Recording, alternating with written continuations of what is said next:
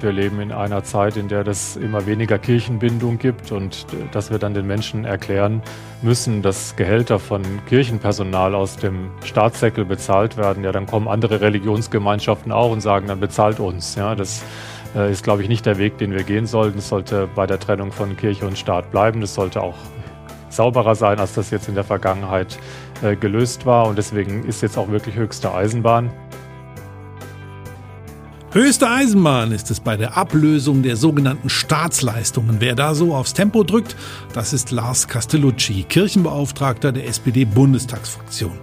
Es geht ums liebe Geld. Ohne Moos nichts los. Das gilt ja auch für die Kirchen. Der Staat, die Kirchen und das liebe Geld, das ist darum Thema in der nächsten Ausgabe von Alpha und Omega mehr als du glaubst. Dabei geht es aber nicht um die Kirchensteuer, sondern um die sogenannten Staatsleistungen, die der Staat an die Kirchen zahlt, weil sie vor 200 Jahren vom Staat enteignet wurden im Zuge der sogenannten Säkularisation. Im letzten Jahr betrugen diese Staatsleistungen über 600 Millionen Euro, über 136 Millionen davon allein in Baden-Württemberg. Die Staatsleistungen machen in manchen Diözesen und Landeskirchen bis zu 20 Prozent des Haushalts aus. Aber bereits in der Weimarer Verfassung von 1919, da wurde festgeschrieben, dass diese Zahlungen abgelöst werden sollen.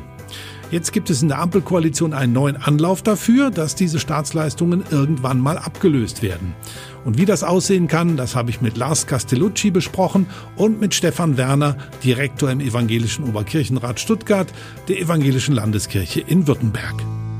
Mit Staatsleistungen sind nicht die Gelder gemeint, die der Staat an die Kirchen oder Diakonie und Caritas zahlt, wenn diese mit diesem Geld zum Beispiel Krankenhäuser betreiben, Altenheim oder Kitas, also Aufgaben übernimmt, die eigentlich der Staat erledigen müsste. Staatsleistungen haben auch nichts zu tun mit der Kirchensteuer, die der Staat für die Kirchen gegen Bezahlung einzieht. Nein, die Staatsleistungen machen in manchen Diözesen und Landeskirchen bis zu 20 Prozent des Kirchenhaushalts aus und sie basieren auf Ereignissen von vor 200 Jahren. Was genau unter diesen Staatsleistungen zu verstehen ist, das erklären wir Ihnen in einem kleinen Film. Warum bekommt die Kirche Staatsleistungen? Die evangelische Kirche finanziert sich vor allem aus Kirchensteuern. Sie ermöglichen das Wirken in der Gesellschaft. Zusätzlich bekommt die Kirche sogenannte Staatsleistungen. Diese erhält sie, da der Staat die Kirchen enteignet hat.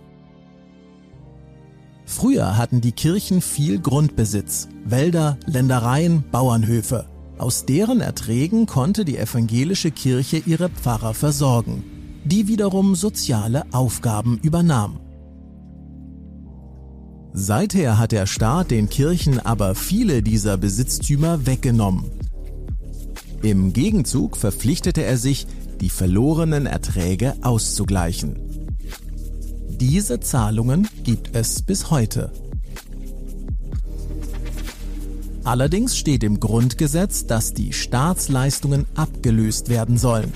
Die evangelische Kirche fände das gut. Maßstab ist dabei das sogenannte Äquivalenzprinzip. Das bedeutet, die Kirche muss durch eine Entschädigung, die sogenannte Ablösung, in die Lage versetzt werden, alle Aufgaben, die bisher durch die Staatsleistungen gedeckt waren, selbst weiter zu finanzieren. Am einfachsten wäre es, wenn der Staat den enteigneten Besitz zurückgeben würde. Aus den Erträgen könnte die evangelische Kirche Einrichtungen und Angebote weiterfinanzieren. Allerdings gehört vieles dieses ehemaligen Kirchenbesitzes heute gar nicht mehr dem Staat. Deswegen soll der Staat den Kirchen so viel Geld zahlen, wie sie brauchen, um Erträge in derselben Höhe zu generieren. Sie könnten das Geld anlegen und die Zinsen nutzen oder sich neue Wälder, Ländereien oder Immobilien kaufen, deren Erträge die Versorgung sicherstellen, damit die evangelische Kirche auch in Zukunft in der Gesellschaft wirken kann.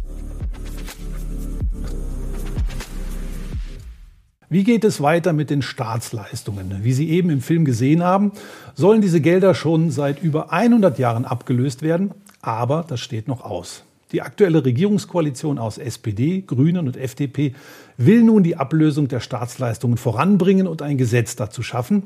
Es gibt Arbeitsgruppen dazu mit den Bundesländern und mit den Kirchen, wie das Ganze aussehen kann. Und das möchte ich jetzt mit meinen beiden Studiogästen besprechen. Ich begrüße Zum einen Lars Castellucci, den Kirchenbeauftragten der SPD-Bundestagsfraktion und Abgeordneten für den Wahlkreis Rhein-Neckar. Herzlich willkommen, Herr Castellucci. Und ihm gegenüber sitzt Stefan Werner. Er ist Direktor im Evangelischen Oberkirchenrat in Stuttgart und von der Evangelischen Landeskirche in Württemberg. Herr Werner, im Film ging es eben nur um die evangelische Kirche, aber die Staatsleistungen fließen auch an andere Religionsgemeinschaften. An wen alles? Ja, selbstverständlich äh, fließen die Staatsleistungen nicht nur an die evangelische Kirche, sondern äh, als zweiter großer Empfänger auch an die katholische Kirche. Aber nicht nur diese beiden Konfessionen erhalten Staatsleistungen, sondern auch die Altkatholiken, die reformierte Kirche, also Hugenotten oder auch jüdische Gemeinden. Mhm.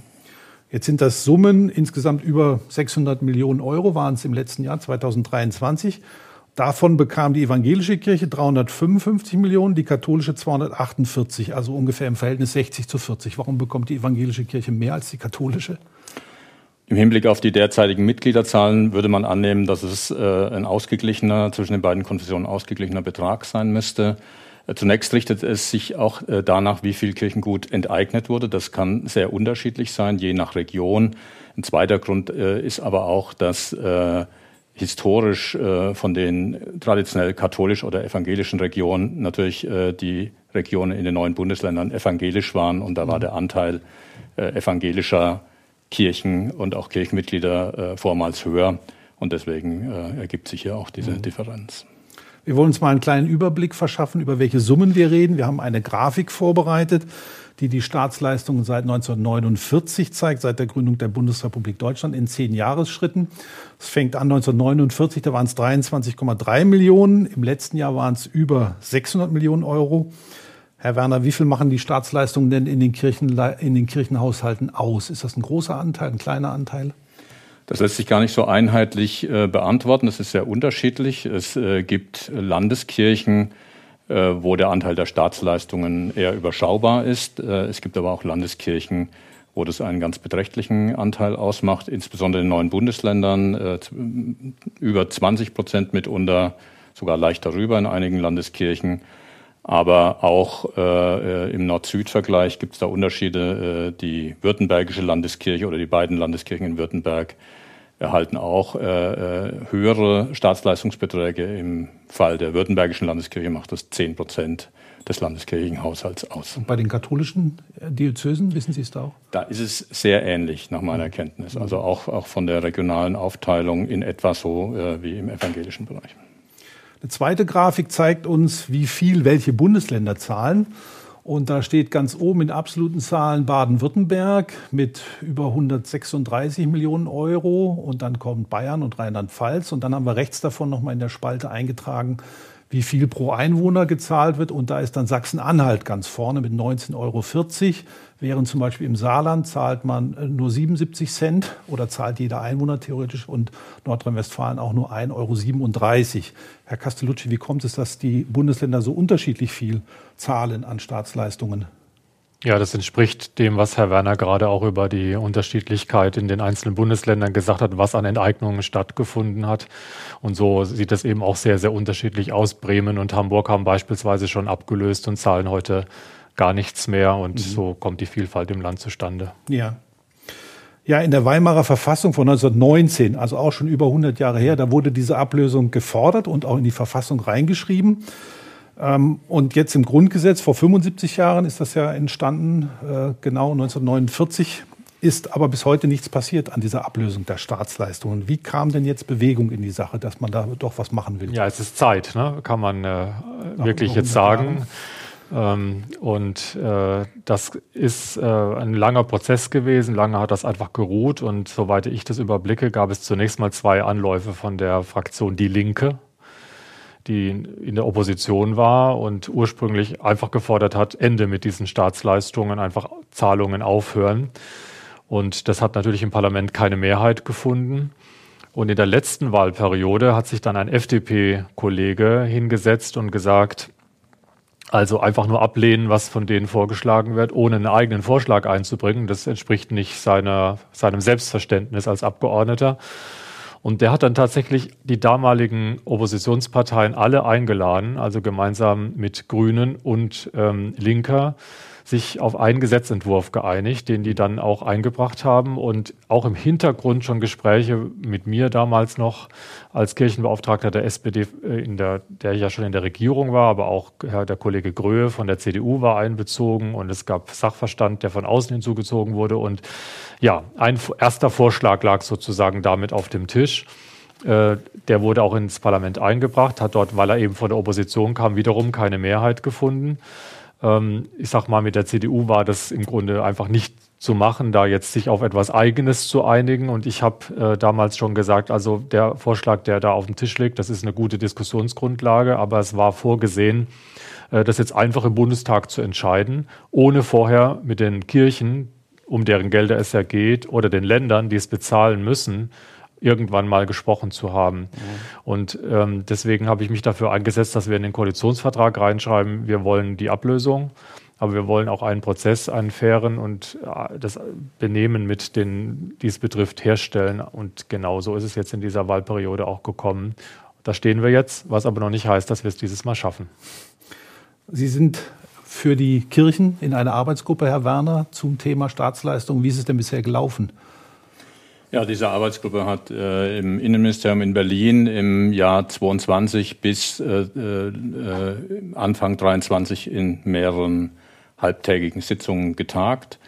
Ähm, das war äh, ein sehr konstruktives, sachliches Klima, in dem äh, die einzelnen Positionen äh, und Komplexitäten, äh, die in dem Thema drinstecken, äh, aufgearbeitet wurden. Also wir haben in einer ersten Sitzung erstmal geklärt, was fällt eigentlich unter die Staatsleistungen, können wir uns da auf äh, eine, eine ja, Berechnungsgrundlage verständigen. Wir haben seitens der Kirche immer darauf Wert gelegt, dass wir die Gespräche konstruktiv führen und haben da beispielsweise gesagt, wir nehmen die Beträge, die aktuell in den Staatskirchenverträgen stehen. Da stehen meistens auch noch Vorbehalte drin, dass im Falle einer Ablösung nochmal genau geguckt wird. Äh, da haben wir aber dann gesagt, da könnten wir uns über Jahre in den Archiven äh, vergraben. Äh, und wir haben auch ein Interesse, dass wir zu einem Ergebnis kommen.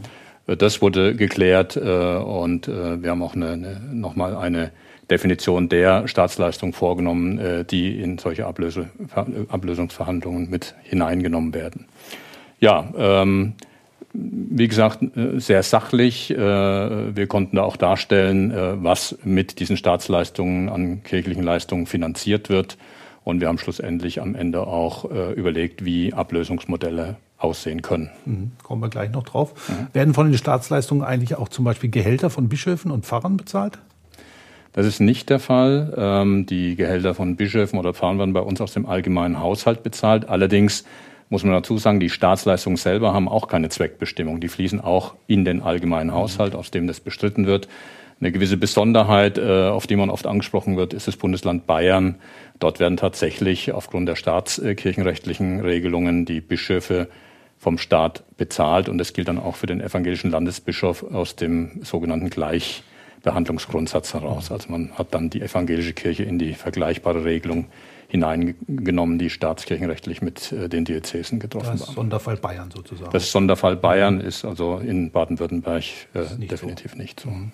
Herr Castellucci, Sie haben im Dezember 2022, haben Sie gesagt, 2024 brauchen wir so ein Gesetz zur Ablösung der Staatsleistung, damit das in die Gänge kommt. Jetzt haben wir nun äh, Februar 2024. 2024 sollte das Gesetz da sein. Schaffen wir das noch? Schaffen Sie das noch?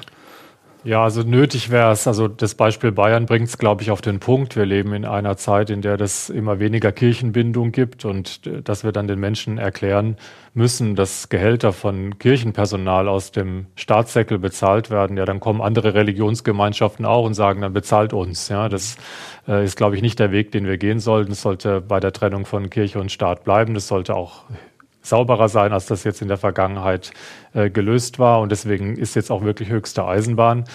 Herr Werner hat ja beschrieben, dass das Bundesministerium des Inneren hier einen sehr, sehr guten Prozess aufgesetzt hat. Also der trifft auf unsere volle Zustimmung seitens der Kolleginnen und Kollegen in den Ampelfraktionen. Und jetzt liegt der Ball im Grunde bei uns. Ähm, die Widerstände seitens der Länder haben wir wahrgenommen. Das ist auch kein Wunder, denn die müssen das am Ende bezahlen. Aber wenn wir jetzt mal die 130 Millionen nehmen, die jetzt für Baden-Württemberg angesprochen wurden, das ist schon ein Batzen für den Landeshaushalt. Man muss sich das aber umgekehrt vorstellen, wenn das mal frei wäre, also wenn wir mal mit der Ablösung wirklich durch sind und dieser Betrag steht dann wirklich hier für Schulen, für Polizei, für alles, was hier bei uns geleistet werden muss, frei zur Verfügung, dann haben wir doch was gewonnen. Und deswegen ist jetzt auch ein guter Zeitpunkt, das hinzubekommen und auch Herr Kretschmann sollte das einsehen. Der ist ja bisher ein bisschen ablehnend, ne? so was ich so gelesen habe von ihm, dass er sagt, das ist jetzt nicht unbedingt angebracht. Wartet man auch ein bisschen ab, bis die Kirchen vielleicht noch weniger werden, damit man eine bessere Verhandlungsposition hat? Wie schätzen Sie das ein, Herr Werner? Das glaube ich nicht, dass das das Motiv von äh, Ministerpräsident Kretschmann ist. Ähm, äh, es ist äh, eben äh, im Hinblick auf die Höhe der Staatsleistung in Baden-Württemberg speziell dann auch im Hinblick auf die Ablöse ein, ein, höherer Betrag, über den dann verhandelt werden müsste zwischen den Kirchen und den Ländern. Und äh, soweit ich das wahrgenommen habe, ähm, ist es für das Land äh, Baden-Württemberg im Moment aufgrund äh, anderer Verpflichtungen, die auch bestehen und der Haushaltslage relativ schwierig, in diese Verhandlungen einzusteigen. Das ist, das ist meine Wahrnehmung an der Stelle. Äh, Ministerpräsident Kretschmann hat ja selber äh, hinsichtlich der Summe von gut investierten oder von einer guten Investition gesprochen. Äh, und insoweit müsste man dann vielleicht auch nochmal äh, auf die Leistungen der Kirche schauen, äh, die dann für die Allgemeinheit auch gebracht, äh, erbracht werden. Zum Beispiel die Mitfinanzierung im Bereich der Kindertagesstätten haben wir uns als vier Kirchen in Baden-Württemberg da auch nochmal sehr genau selbst angeguckt es wird ja wahrscheinlich auch nicht reichen, wenn man sagt, wir, wir, zahlen jetzt noch einmal 130 Millionen und vielleicht noch ein zweites Mal dazu und dann ist Schluss, sondern da geht es um einen gewissen Kapitalisierungsfaktor. Ne? Ja, es war ja vorher angesprochen, äh, es geht um diesen Begriff Äquivalenzprinzip, äh, der seitens der Kirchen äh, da immer angeführt wird. Also das heißt, äh, verkürzt gesagt, die Summe, die die äh, Kirchen erhalten sollten als Ablöse, müsste, wenn man sie bewirtschaftet, äh, den Betrag erwirtschaften, den wir jetzt als laufende Staatsleistung erhalten. Das äh, sehen die Kirchen als das Äquivalent an. Und da gibt es jetzt verschiedene Vorstellungen, Faktoren, die im Gespräch sind, auch in dem Gesetzesentwurf, von dem Herr Castellucci gesprochen mhm. hat. Und da kommt man so auf etwa 10, 11 oder ein paar mehr Milliarden. Das ist ja schon eine ziemliche Summe, wenn man im Moment sieht, wie schwierig es ist, überhaupt einen normalen Haushalt aufzustellen. Also jetzt mal Bundeshaushalt, aber das schlägt ja auch auf die Länder durch. Ähm, da ist ja auch nicht mehr so viel Geld da. Ist das ein Problem, diese hohe Summe? Oder müsste man bei diesem Faktor runtergehen? Oder was könnten Sie sich vorstellen? Also das ist schon eine Summe. Ähm, ich habe auch noch niemand gefunden, der mir gesagt hätte, jetzt wäre der richtige Zeitpunkt. Mhm. Also ich erinnere mich noch als Student, da hatte ich irgendwann mal, glaube ich, einen Sparvertrag. Das war so äh, nicht weit nach der deutschen Wiedervereinigung. Da gab es mal in der Spitze 9% Zinsen. Wenn wir das erwischt hätten, ja, für die Ablösung der Staatsleistung, hätten wir einen relativ kleinen Betrag in die Hand nehmen müssen, weil die Kirchen hätte man sagen können, ihr habt ja eine hohe Verzinsung auf die Gelder, die ihr da bekommt. Damit kommt ihr dann schon zurecht. So, zwischendrin hatten wir jetzt Nullzinsen oder Minuszinsen. Da sah die Welt natürlich ganz anders aus. Im Moment bewegen wir uns da ein bisschen in der Mitte. Den geeigneten Zeitpunkt gibt es nicht. Wir müssen es schaffen, nicht nur kurzfristig diese Dinge zu betrachten, sondern langfristig. Ich habe es schon mal gesagt. Langfristig sind es Gelder, die für uns als Staat auch in den Bundesländern frei werden für die Aufgaben, äh, die wir haben. Und deswegen sollten wir jetzt auch die Kraft haben, die äh, Ablösung zu stemmen. Was ich mir vorstellen kann, um den Ländern entgegenzukommen, ist, das nochmal sehr, sehr lange zu strecken. Also, dass eben nicht auf einmal ein großer Betrag dann fällig ist, sondern dass man sagt, beispielsweise Bundesländer und Diözesen und Landeskirchen haben fünf Jahre, sieben Jahre Zeit, nochmal genau zu verhandeln, um welchen Betrag es geht, wie das zu erfolgen hat. Und anschließend soll, wir haben das mal in der Fraktion und auch mit den Länderkollegen genannt, innerhalb einer Generation. So, also 30 Jahre etwa? Nehmen wir mal, früher hat man gesagt 30 Jahre. Nehmen wir mal den, einen Zeitraum von 30 Jahren, innerhalb deren dann diese Ablösung stattfindet. Dann stellt sich ja die Frage der Finanzierbarkeit schon wieder ganz anders dar. Mhm.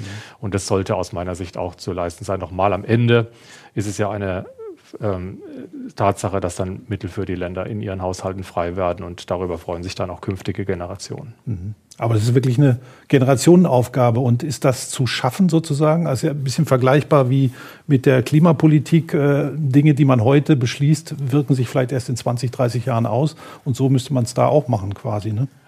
Ja, aber den Anspruch kann man an Politik, aber übrigens auch an alle Handelnden ja haben, dass wir es mhm. mal schaffen, aus dem, was uns gerade drückt ja. und äh, belastet rauszugucken und ein bisschen längerfristige Perspektiven zu haben. Ja. So kommen bessere Lösungen zustande. Weitblick zu haben, ne? Ja. Also ich glaube, da haben wir auch äh, gar keinen Widerspruch. Äh, dass über 100 Jahre nicht abgelöst wurde, hängt, glaube ich, tatsächlich mit der Höhe dieser Summe mhm. zusammen, die dann immer wieder nach hinten verschoben wurde, äh, weil es dann doch in den Haushaltsberatungen weniger belastend erschien, diesen Jahresbetrag zum Ausgleich zu zahlen. Aber wir denken auch als Kirche, man sollte rangehen an die Frage, sie nicht weiter nach hinten verschieben. Sie wird dadurch nicht leichter zu lösen sein. Es gibt verschiedene Ideen, wie man das ablösen könnte und sollte. Also ein Experte hat zum Beispiel gesagt, dass der Staat vielleicht anstelle der Staatsleistungen die Erhaltungskosten für denkmalgeschützte Kirchen übernehmen könnte. Wäre das eine Idee? Also dass die Kirchen nicht mehr dafür zuständig sind, sondern dass der Staat bestimmte Kirchengebäude in Zukunft unterhält. Wäre das eine Idee? Also grundsätzlich würde ich sagen, in den Gesprächen, die wir dann äh, auf der Länderebene, wie gesagt, führen sollten und die mit den unterschiedlichen Höhen der Staatsleistung zusammenhängen, sollten alle, Diskuti äh, alle Ideen, die äh, ähm, auf dem Tisch liegen, sehr sorgfältig angeschaut werden. Natürlich äh, geben wir einen Teil unseres Haushalts für den Erhalt äh, dieser Gebäude aus. Der kirchlichen Gebäude ist ein, der zweitgrößte Ausgabeposten. Äh, es ist bei uns vor allem Personal. Die Kirchen haben eine Personalquote von 80 Prozent, äh, für das die Mittel ausgegeben werden. Aber danach kommen schon äh, sehr bald die Gebäude. Im Bereich der Gebäude müssen wir im Moment auch sparen und versuchen, unsere Sparbeiträge zu bringen. Also das könnte eine Entlastung äh, darstellen. Man müsste dann eben genau sehen, wie hoch ist die Summe, entspricht sie dem, was sich die Kirchen vorstellen im Zusammenhang mit dem Äquivalenzprinzip. Und wenn nicht, muss man sich darüber austauschen, was dann an kirchlichen Leistungen eben nicht mehr finanzierbar ist. Also ähm, was nicht gehen wird, ist, äh, dass man äh, unterhalb des Äquivalenzprinzips ablöst, ohne dass das spürbar wird bei den Leistungen, die die Kirche erbringt. Und wie gesagt, ähm, wir haben das mal im Bereich von Kitas, äh, wo ja die Kirche einen circa zehnprozentigen Eigenanteil bringt, hochgerechnet die vier Kirchen, das sind das allein 80 Millionen Euro der vier Kirchen, die in die Kita-Arbeit fließen. Das ist schon wenn man sieht, dass die jährliche Staatsleistung 130 Millionen ist, ein ganz beträchtlicher Teil, der im Grunde für eine staatliche Aufgabe zurückfließt. Und das muss man eben alles miteinander genau austarieren und verhandeln und im Blick behalten. Mhm. Was halten Sie von der Idee mit dem Kirchenunterhalt, dass der als Ablösung der Staatsleistungen käme? also, gerade wenn man schaut, dass ja viele Kirchen auch bei den Kirchen in Frage stehen inzwischen und dass man Gebäude reduzieren muss? Ja, also ich meine, die Kirchen sind jetzt im letzten Jahr unter die 50 Prozent Marke in Deutschland gerutscht. Ähm, sie werden ohnehin sich von Aufgaben trennen müssen. Und das kann man jetzt nicht hervorziehen, nur weil es jetzt um die Ablösung der Staatsleistungen geht und sagen, weil die abgelöst werden sollen, könnte es jetzt dann zur Verringerung von kirchlichen Beiträgen für die Gesellschaft kommen. Das wird ohnehin so kommen und es wird ein schmerzlicher Prozess in den Kirchen sein, äh, der ohnehin stattfindet, weil man einfach weniger Mitglieder haben wird in der Zukunft. Und ähm, weil das immer so Themen sind, die uns eher so bedrücken. Ja? Es wird weniger, es wird schlechter, es müssen Milliarden aufgebracht werden. Werbe ich dafür, dass wir auch ein bisschen Fantasie und Kreativität entwickeln und überlegen, was könnte denn in der Zukunft gut sein. Und es sind 40.000 Gebäude nach den mir vorliegenden Schätzungen, die in den nächsten Jahren abgegeben werden müssen von den Kirchen bundesweit. 40.000 häufig mitten in den Städten und Gemeinden, ortsbildprägend, zugänglich, wo Menschen eigentlich gewöhnt sind oder gewöhnt waren, hinzugehen und sich zu treffen. Und der gesellschaftliche Zusammenhalt ist ja das, was eigentlich am wichtigsten ist. Mit einem guten gesellschaftlichen Zusammenhalt schaffen wir auch die ganzen Herausforderungen, die um uns herum sind. Aber wir müssen ihn auch organisieren. Wir müssen dafür Plattformen, Räume neu schaffen. Und da können wir keine verschlossenen Kirchengebäude oder Gemeindehäuser in den Ortszentren brauchen, äh, wo der Gartenzaun oder der ähm, Bauzaun drumherum steht, weil äh, nicht mehr betreten Eltern haften für ihre Kinder, sondern da ist doch eine Frage, können das neue Mehrgenerationen, neue Dorfgemeinschaftshäuser werden, Orte der Begegnung, in denen dann auch Kirchen wieder ihre Beiträge leisten können, indem sie eine Gruppe von vielen ist, die diese Gebäude neu nutzt und auch in den Kontakten, die dann entstehen, auch wieder zeigen kann, wofür Kirche eigentlich da ist, aber entlastet ist davon, wenn es oben reinregnet und unten schimmelt. Also, das wäre für mich ein zukunftsweisender äh, Weg, darauf zu setzen. Ähm, ich will nur nicht jetzt die Diskussion erschweren durch solche, sagen wir mal, Fantasien, sondern jetzt geht es erstmal darum, den Grundsatz zu schaffen, wir wollen diese Ablösung hinbekommen. Und da werbe ich dafür, dass die Bundesländer sich bewegen. Am Ende des Tages kann der Deutsche Bundestag aber selbst entscheiden. Es ist uns per Verfassung aufgetragen, ein Grundsätzegesetz zu verabschieden. Und das ist meine feste Absicht, dass wir das tun und damit den Prozess auf jeden Fall in dieser Wahlperiode lostreten, dass die Ablösung der Staatsleistung erfolgen kann. Ja. Ähm, also ich finde das einen, einen, wirklich interessanten Ansatz, der in die Diskussion mit einbezogen werden sollte. Wir haben ja solche Lösungen. Äh, Sie haben äh, den Einspardruck, den die Kirchen äh, auch ohne diese Diskussion haben, erwähnt. Wir haben solche Lösungen an vielen Stellen ja auch schon in Kommunen hinbekommen. Dorfgemeinschaftshäuser, wo es dann einfach gelingt, alles, was an dörflichen Aktivitäten da ist, Feuerwehr, Vereine, Kirchengemeinde dort zusammenzubringen. Und ich muss auch sagen, ich habe mir solche Lösungen angeguckt. Das sind wirklich Häuser mit Leben. Da können auch diakonische Aufgaben äh, wahrgenommen werden, Kinder, Hausaufgabenbetreuung, äh, Seniorenbetreuung. Also das sind ganz tolle Lösungen, die da schon entstanden sind. So etwas weiterzudenken im Zuge der Überlegung zur Ablösung der Staatsleistung, finde ich, gehört unbedingt mit auf den Tisch. Anderes Modell war ein Vorschlag von einem Theologen aus Bochum, der sagt, ähm, vielleicht könnten die Kirchen ja auch eine großzügige Geste machen und einfach auf die Staatsleistungen für die Zukunft verzichten. Was sagen Sie da, Herr Werner? Das sage ich als äh, ein äh, Mensch, der für Finanzen in der Württembergischen Landeskirche zuständig ist und wo das 10 Prozent des äh, Landeskirchenhaushalts ausmacht, äh, äh, dass das schon erhebliche Schwierigkeiten aufwerfen würde. Wir müssten dann in, in starkem Umfang Leistungen abbauen. Ähm, das kann gut ein Vorschlag aus einer Region sein, wo die Staatsleistung einen wesentlich geringeren Anteil äh, an, äh, an dem Haushalt der jeweiligen Landeskirche. In Nordrhein-Westfalen ist es der Fall. Mhm. Äh, die haben weniger hohe Anteile. Da fällt ein solcher Vorschlag leichter.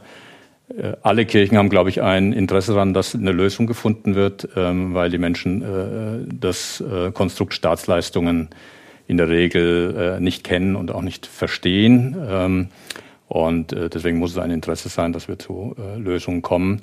Äh, für unsere Region oder gar äh, für die Kirche im Osten wäre das äh, ähm, eigentlich nicht umsetzbar in dieser Radikalität. Wahrscheinlich zumachen, wenn es 20 Prozent des also Haushalts. Also da viele in, in, in, Kirchen in den neuen Bundesländern äh, unter Umständen im Wesentlichen die Besoldung der Pfarrer weg. Mhm. Und das wäre natürlich ganz schwierig. Von daher ähm, gibt es, glaube ich, nicht die äh, allein selig machende Idee, sondern es sollten alle Ideen auf den Tisch. Es sollte geguckt werden, passt das für die Region? Äh, deswegen gehört es meines Erachtens auch genau in die Verhandlungen mit den Ländern. Und da müssen alle diese Ideen auf den Tisch. Und äh, da müssen auch Landeskirchen entscheiden, ob sie sagen, wir möchten lieber das Thema beenden, legen das in eine Stiftung, verzichten drauf oder gehen auf so eine Baulösung. Also all das muss miteinander verhandelt werden. Und dafür brauchen wir diesen auch diesen Zeitkorridor, den Sie beschrieben haben, das würden wir auch für sinnvoll halten. So eine Legislaturperiode, um das mal in einem Bundesland durchberaten zu können, wäre, glaube ich, äh, kein okay. schlechter. Kurzer Ausblick noch. Schaffen Sie es noch in dieser Legislaturperiode, dass da was vorangeht?